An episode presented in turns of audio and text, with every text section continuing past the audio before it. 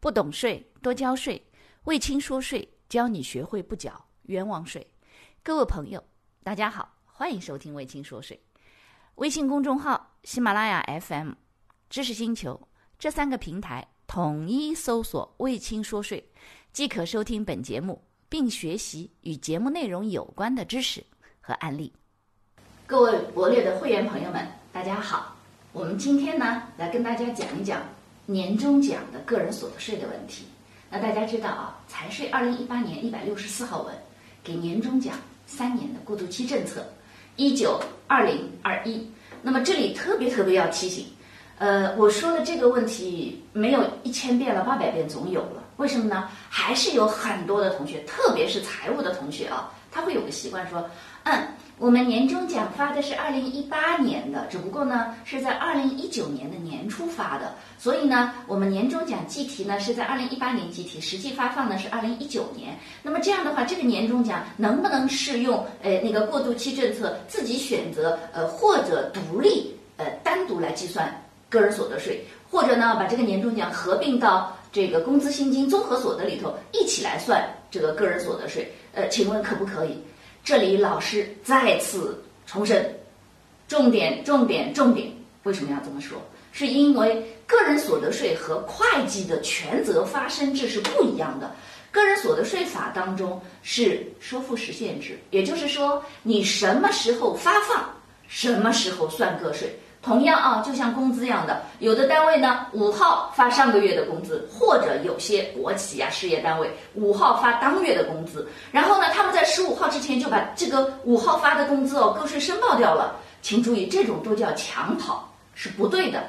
个人所得税，请注意啊，你就如同怎么来理解？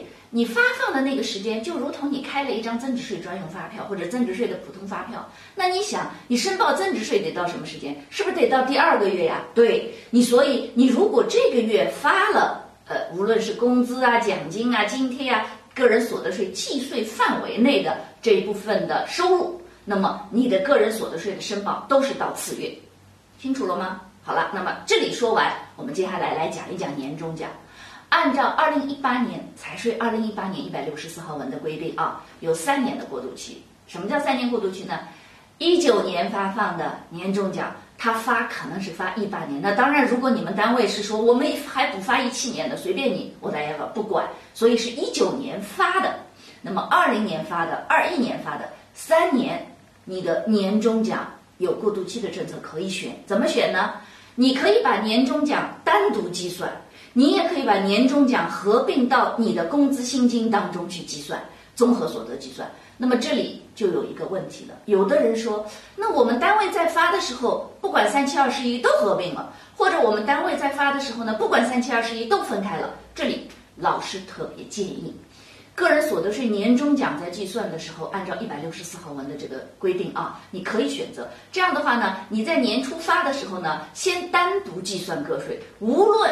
是收入高的人还是收入低的人？一般情况下，收入比较低的同学呢，你年终奖一般合并进去以后，或者说也无所谓的，可能分开和合并都一样。那这样的话呢，呃，你是分开可能或者合并会比较划算一点，都有可能。但是如果是收入高的同学，原则上他很有可能是分开会更划算一点。那当然，如果你用到百分之四十五的税率，呃，随便怎么样都可以任性。那么这里。建议发年终奖的时候一定是分开，分开计算个税。那么很多单位是正好是二月份发的，对不对？或者是一月份年前发的，现在正好二月份要申报个税的时候呢，请一定要注意把年终奖分开。分开以后呢，你个税该怎么计算先交掉。那么等到你到二零二一年三月份到六月份汇算清缴二零二零年的时候呢？你就可以来测算一下，说我是分开划算还是合并划算。那至于是分开还是合并划算，我们前几期的课程当中专门有讲到。比如说，大家去听一听哦，不要觉得你不是高收入者就不要去听那节课。那节高收入者，哎，这个个人所得税，哎，怎么来汇算清缴可能会更优惠？这样一堂课。那还有呢，就是夫妻双方，哎，家庭成员之家庭之间，这个小家庭之间个税如何专项附加扣除？划算，这几节课里头实际上都有这个内容，大家去听一下。所以呢，第一，记住，把年终奖分开算个税。第二，那么等到你合并的时候，你自己到时候年底你汇算清缴的时候，你可以去选择，呃，说我要不要把年终奖合并到综合所得？请注意，它虽然说是合并到工资薪金，但归根到底，它是合并到综合所得。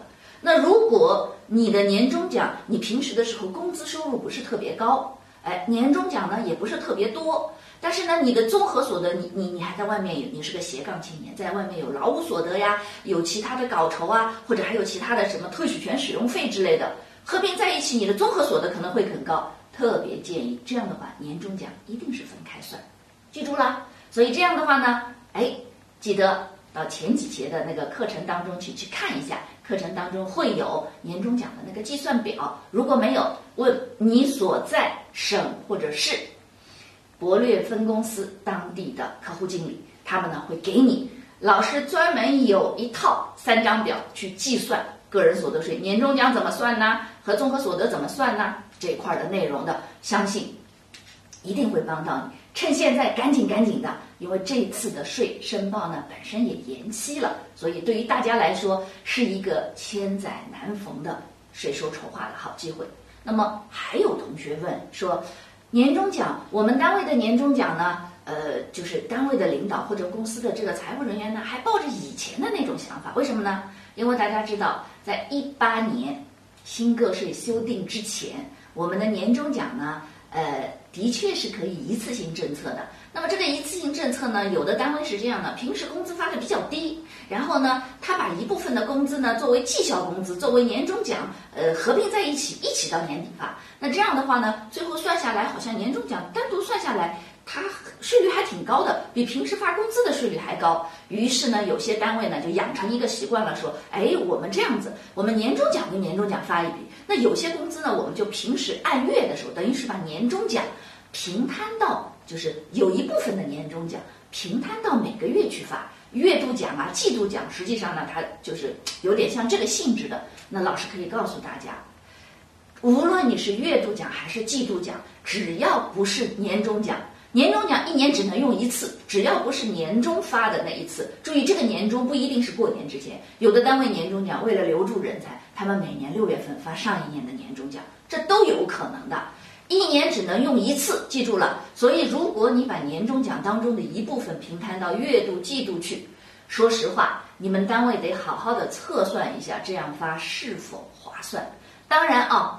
每个人因为收入的结构不同，家里呢收入的来源不同，同时还有一个就是家里的情况不同。你是独生子女啊，不是独生子女？你已婚呐？哎，你未婚呐？你有几个娃呀？你有没有在进修啊？是不是有生病啊？类似于像这一部分的内容都不一样，扣除不同，所以呢，它会带来的就是你的这一部分奖金有可能合并会划算，而另一个甚至跟你收入完全一样的同学，嗯。